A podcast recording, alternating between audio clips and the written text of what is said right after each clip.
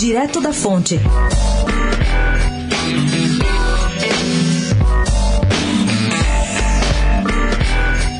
A deputada estadual Janaína Pascoal, aquela que emplacou o Trend Topics do Twitter com as críticas ao guru de Bolsonaro, Olavo de Carvalho, disse à coluna não ter recebido nenhum tipo de retaliação ou de pressão do PSL pelo que fez. Entre outras coisas, a deputada escreveu que Olavo de Carvalho acabou ontem ao divulgar vídeo que propôs criar uma militância bolsonarista organizada. Depois de lembrar que tem admiração pelo guru da família presidencial, a deputada alertou aspas, o vídeo desmerece todas as boas lições que ele já deu. Apesar das sucessivas divergências com a sigla e com o presidente, Janaína não pensa em sair do partido. Se fosse expulsa, seria a prova de que o PSL mudou. Para a deputada, a indicação de Eduardo Bolsonaro para a embaixada nos Estados Unidos foi o maior erro que o presidente já cometeu até agora. Para o filho 01, Flávio Bolsonaro, que tenta barrar a CPI da Lava Toga, ela tem outra cobrança. Ele não é obrigado a concordar, só não pode pressionar os outros a retirar as assinaturas. É inadmissível, disse a deputada.